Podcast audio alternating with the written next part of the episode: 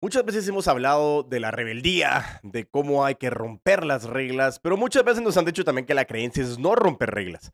Bienvenidos al episodio número 191 y 192 de Crece el podcast, en el cual estaremos hablando de un libro de Francesca Gino llamado Rebel Talent o Talento Rebelde, con el cual logramos sacar el entrenamiento de vendedores altamente rebeldes. ¿Por qué siempre hablar de vendedores? Porque constantemente estamos vendiendo, sea lo que sea, hasta ti mismo te vendes ideas. Así que en este episodio estaremos hablando de realmente cómo romper esquemas, de qué trata esta rebeldía y cómo podemos aplicar esta rebeldía con tu talento para que realmente hagas que cosas espectaculares puedan suceder, tanto en tu vida como en tus ventas. Así que si quieres saber cómo aplicar el talento rebelde a tus ventas, pues quédate, crece.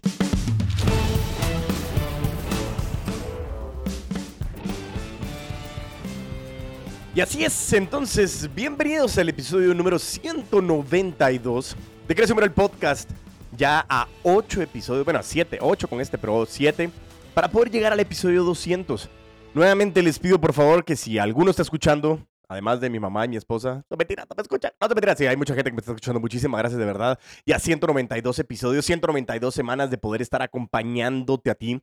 Realmente eh, es un episodio, bueno, ah, es un set de episodios porque el anterior y este, de verdad que como les decía, ha marcado muchísimo mi vida y ha marcado mucho de lo que nos ha gustado hacer. Realmente es algo espectacular eh, el poder hablar de, talento rebelde y, estamos aquí en 192 semanas precisamente gracias a cada uno de ustedes por estar escuchando por compartir el contenido, por creer en ustedes, por creer de que pueden hacer las cosas mejor, porque hoy les estoy dando una nueva herramienta de talento rebelde para que se den cuenta de que romper esquemas es bueno. Lógicamente, como estábamos hablando en el episodio anterior, basados en esa rebeldía constructiva, desde el punto de vista de poder mejorar procesos, mejorar y ser más eficientes para ti, para tu familia, para tu equipo, para tu cliente con ese enfoque principal de poder elevar nuestras ventas a nuevas alturas, buscando nuevos procesos que logren romper esquemas y que nos hagan pensar de manera diferente. Siempre he tenido mentores como Steve Jobs que hablaba de Think Different, eh, Connecting the Dots, comenzar a buscar muchos de esos puntos que realmente nos marcan a nosotros en algo espectacular y que realmente lo que estamos buscando en este contexto es, hey, eh, lo que estamos haciendo no es fácil, vender no es fácil. Eh, constantemente todos los días luchamos en ese contexto entre la motivación y la disciplina, eh, yo no te estoy diciendo de que yo todos los días me late, hola, ¿cómo estás? Buenos días, soy Diego. No, mentira. Entonces, tenemos que entender de que hay días bajos, hay días altos, pero cuando la motivación no está, la disciplina entra. Y en el contexto del talento rebelde, precisamente también buscamos esa situación. Y estamos hablando de talento. Y la disciplina supera muchas veces al talento y es una mezcla muy importante que tenemos que nosotros definir en el contexto de esto. Así que 192 episodios, rascando el episodio 200, ahí nos quedan eh, ocho semanas para poder llegar a, este episodio 200. Avísame qué quieres que hagamos porque tenemos que irnos preparando con muchísimas fuerzas para poder hacer esta grabación, para poder tener este contexto. No sé si lo vamos a hacer en vivo, no, ah, no sé, ah, no sé qué vamos a hacer, pero la verdad que se lo cedo a ustedes para que me den opciones y, distintas em, eh, eh, alternativas o sugerencias, esa era la palabra que estaba buscando, para poder realmente hacerlo mejor para la audiencia, para todo el mundo de los vendedores de alto rendimiento, todo el método bar, vendedores de alto rendimiento, a todos los putos y putas amas de las ventas y que la rompamos de verdad con todos los poderes. Así que bueno. Continuemos aquí con esta situación y veamos de qué manera nosotros podemos eh, seguir definiendo lo que nos está hablando Francesca Gino en el episodio anterior pudimos ver un poco de, eh, la belleza de la rebeldía, de novatos por elección, la originalidad cuestionadora y el poder de la perspectiva. Y ahora vayámonos a, otro punto importante y el siguiente punto es autenticidad en la acción. Dice que ser auténtico, el ser auténtico en el trabajo mejora el compromiso y la satisfacción. Esto que nos está diciendo Francesca Gino eh, es algo que viene muy basado en el mundo de los vendedores de alto rendimiento, de los putos amos y las putas amas de las ventas. Lo hemos visto en los episodios cuando hablamos de los hábitos, el complemento de los hábitos. Hay muchas cosas que hemos venido hablando. Y, el punto principal es, es, tú tienes que darte cuenta que el ego muchas veces nos limita a no ser auténticos. Queremos ser como alguien más, pensar en que la grama del vecino está más verde. Se nos olvida la visión. Y estaba leyendo hace poco, compartía nuevamente mi amigo coach Eduardo Almada, un post que decía, eh, el amor propio nunca te va a herir. Y, pareciera ser que decimos, pero ¿por qué, Diego, tenemos que estar hablando de psicología, de amor propio, que tiene que ver con las ventas, tiene que ver todo? Es que todo lo que estás haciendo al final viene con relación a lo que tú estás definiéndote como persona, como ser humano, como, como vendedor, asesor, compañero, papá, mamá, eh, hijo, hija, hermano, hermana, entre todo te estás definiendo como persona. El punto principal en esta situación es que tú logres definir realmente esa autenticidad en la acción, que tus acciones provengan de una parte auténtica, de querer ayudar. Y nosotros hemos hablado, y eso sí creo que lo tengo por acá. ¿No? ¿Por acá? No, no lo tengo. No sé dónde está, pero el punto principal era supuestamente que tenía ahí el audio de la regla de Rodio y era el poder tener eh, el interés de tu cliente por delante de tu interés de querer ganar dinero. Y, eso precisamente es lo que nosotros tenemos que ir definiendo. Precisamente el contexto de tener esa autenticidad en la acción, de, siempre estar operando de una manera auténtica, porque a ti te gusta, porque estás haciendo. Y como dice acá, ser auténtico en el trabajo mejora el compromiso, la satisfacción, pero sobre todo la pertenencia.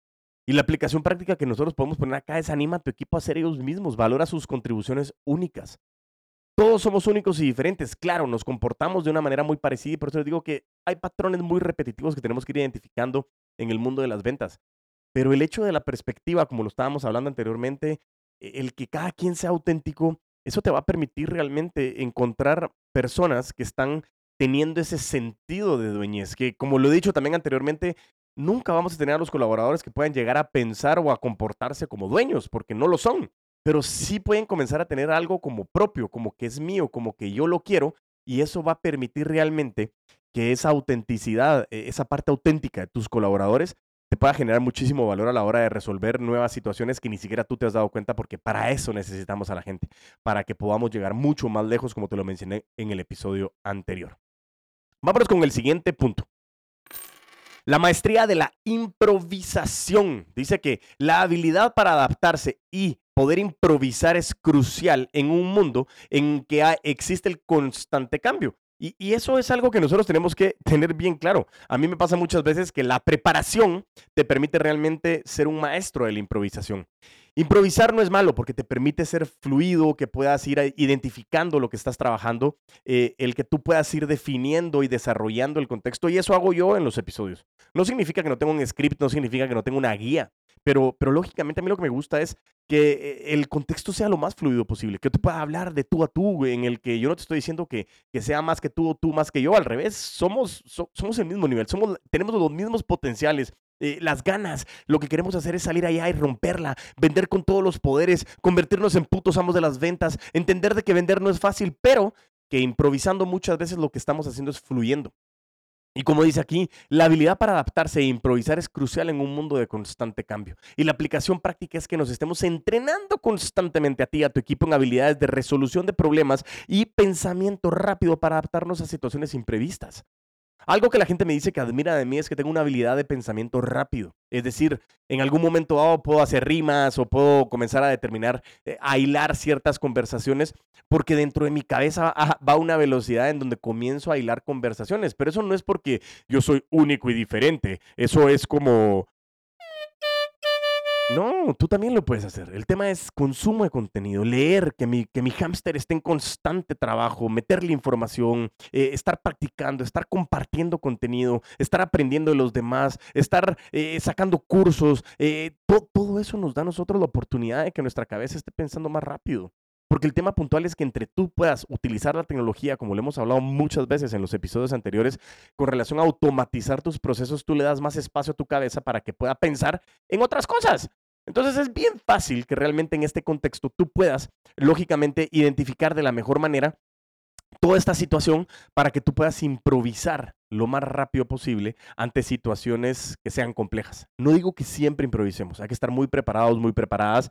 Sin embargo, eh, el tener una maestría en la improvisación te va a permitir ser rebelde, porque en su momento en que te cambien las circunstancias, vas a tener que improvisar. Y eso me trae también a colación, o recuerdo cuando tenemos procesos comerciales en el mundo del call center, tenemos scripts que sencillamente es como cuando yo grababa el primer episodio o el segundo episodio, bueno, los primeros 20 episodios, yo tenía que seguir un script y era como, sí, hola, estamos hablando de Talento Rebelde, de Francesca Gino, un libro que fue, no, y el tema puntual pasa con el call center que es, hola, ¿cómo estás? Te quiero ofrecer este producto, eh, ¿lo quieres? Y la respuesta es sí o no.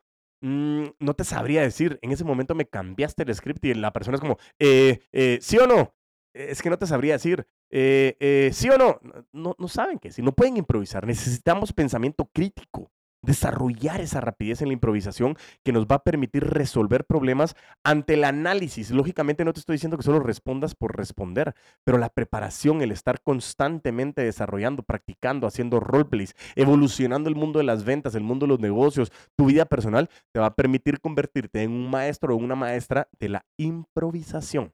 Por eso es tan importante este concepto. Vámonos con el siguiente punto. La alegría de descubrir. Wow, ese tema para mí es algo así como Jesús. Y es la alegría de descubrir viene mucho con el contexto de ser novatos por elección. Aquí nos dice la curiosidad y el descubrimiento son motores de crecimiento personal y profesional. Esa curiosidad, esa alegría de descubrir eh, eh, eh, es quitarnos esa máscara del ego.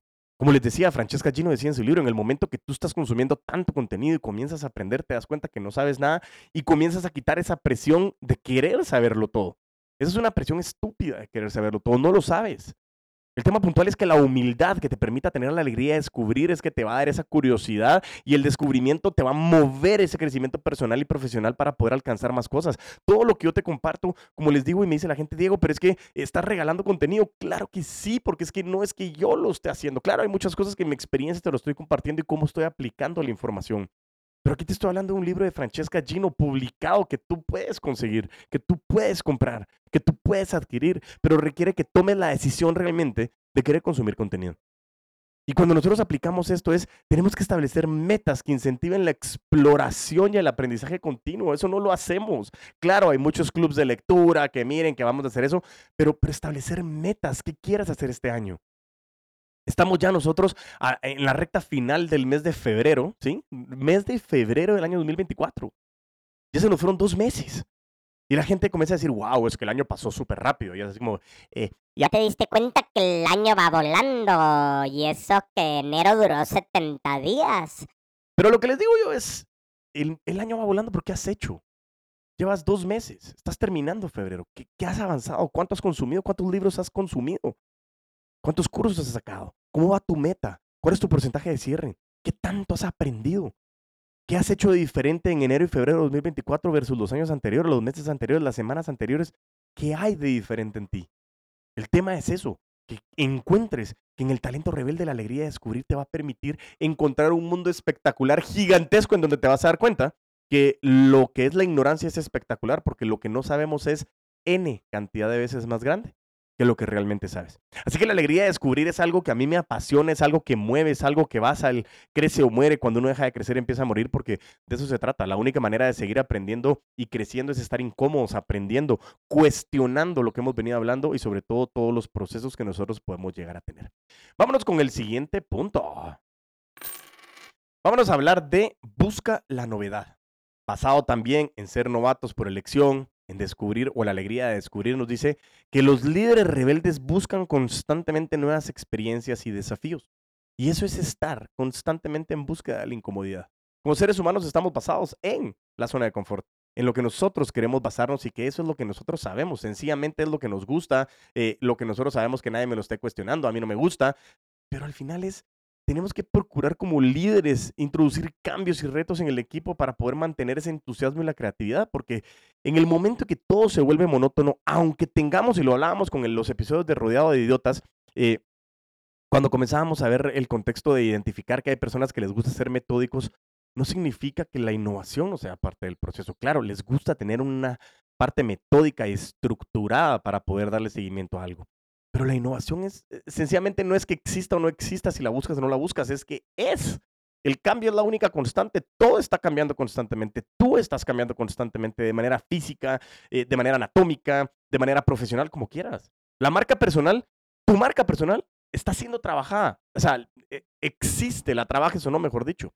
Entonces, el buscar la novedad, lo que nos está diciendo a nosotros es, comencemos realmente en buscar experiencias nuevas salgamos de la zona de confort. Siempre nos recomiendan que deberíamos estar haciendo algo nuevo todos los días y, eso es algo bonito. Cuando tú lees, cuando tú estás consumiendo contenido, cuando estás escuchando este podcast, viene algo nuevo, viene algo que, que, no habías escuchado anteriormente y eso, de eso se trata. Precisamente el tema de la búsqueda de la novedad es, poder identificar de la mejor manera cómo nosotros podemos tener la claridad total de entender que en la parte nueva es donde está la sazón, el sabor de lo que nosotros queremos. Así que busca la novedad, es algo que nos va a generar muchísimo valor. Siguiente punto.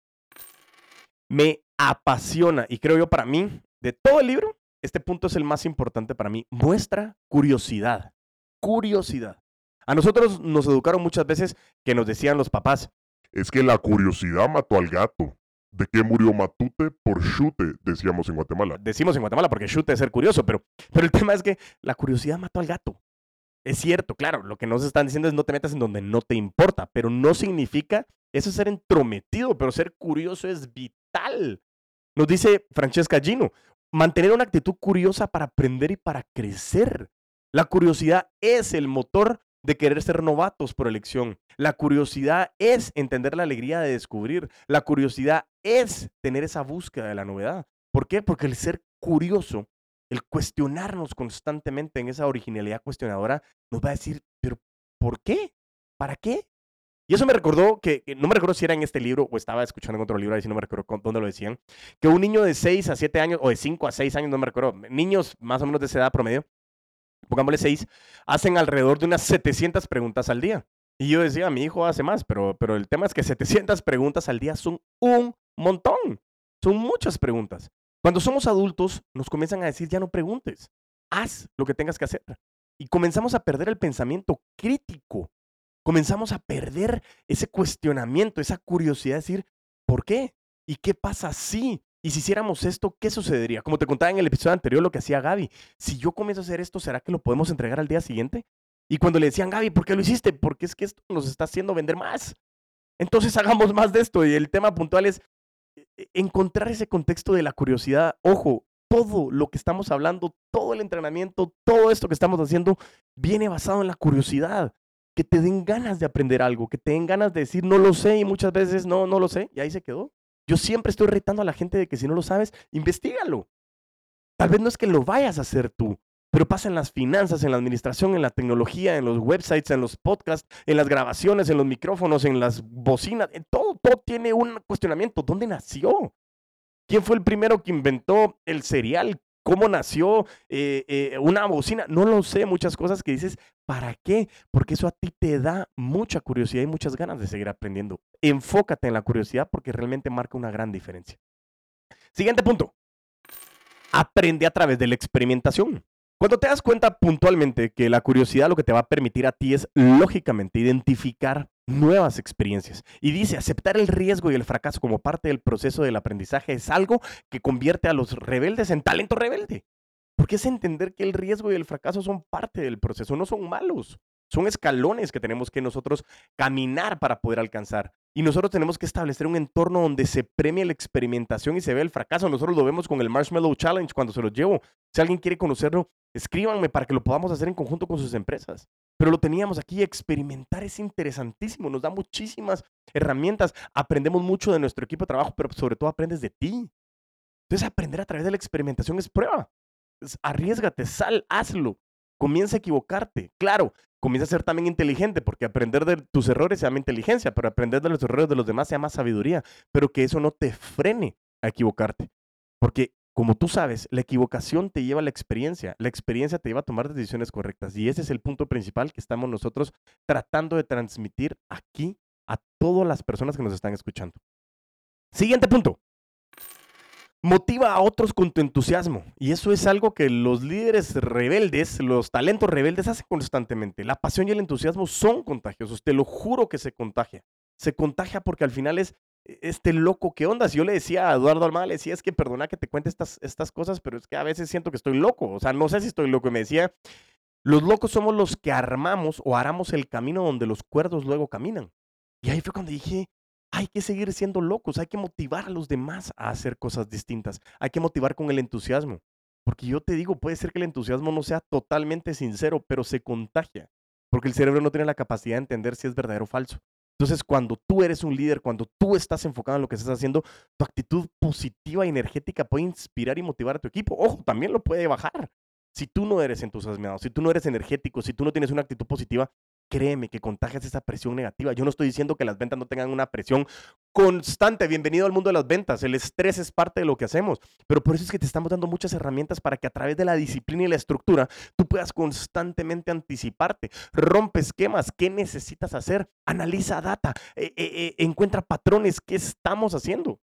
Todo eso a nosotros nos va a permitir, lógicamente, darte más información, pero motiva a otros con tu, con tu entusiasmo.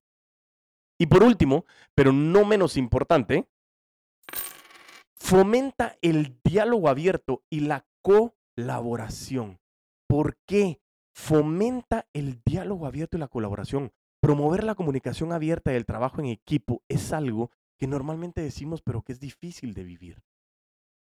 Creemos espacios para que los miembros del equipo puedan compartir ideas y colaboren en proyectos.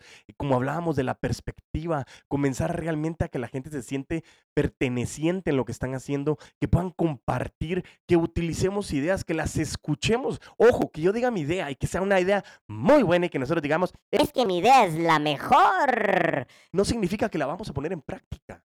Eso no es cierto, pero aprender a, decirlo, a, decir qué, qué, es lo que sea, y cuando escuches ideas comencemos a decir, ok, perfecto, ¿cómo la ponemos en práctica? Porque como me decía a mí también mi amigo Vinci Wolka, que también estuvo también en el podcast Crece o Muere, es sencillamente entender que la idea vale un dólar, la ejecución vale el restante del millón de dólares. La ejecución es realmente donde nos tenemos que convertir en, en, profesionales. Pero si no fomentamos el diálogo abierto y la colaboración, esa colaboración exponencial, como hablábamos con Alejandra de León, todo eso lo que nos está diciendo hoy es comencemos a crear constantemente este mundo. Y eso es lo que yo quiero que podamos trabajar en conjunto. Hagámoslo, porque realmente te vas a dar cuenta que es apasionante lo que nosotros podemos trabajar. Así que en resumidas cuentas, todo lo que nosotros pudimos dar en este episodio. Hablamos de la belleza de la rebeldía, novatos por elección, la originalidad cuestionadora, el poder de la perspectiva, autenticidad en la acción, la maestría de la improvisación, la alegría de descubrir, buscar la novedad, mostrar curiosidad, aprender a través de la experimentación, motivar a otros con tu entusiasmo y fomentar el diálogo abierto y la colaboración son clave para que te conviertas en un talento rebelde y que todo esto aplicado al mundo de las ventas haga que comiences a ser un vendedor altamente rebelde, formando parte de los putos amos de las ventas porque así somos talentos rebeldes que estamos rompiendo esquemas, buscando nuevas oportunidades para poder asesorar y ayudar a todos aquellos que nos rodean. Así que espero que te hayan gustado estos dos episodios. A mí me apasionó poderlos grabar. Espero que se note la pasión con lo que hago realmente. Muchísimas, muchísimas gracias. Quedo en espera de tus comentarios, retroalimentación, ideas para el episodio 200. Y mientras tanto, nos volvemos a escuchar y a ver, a vender con todos los poderes.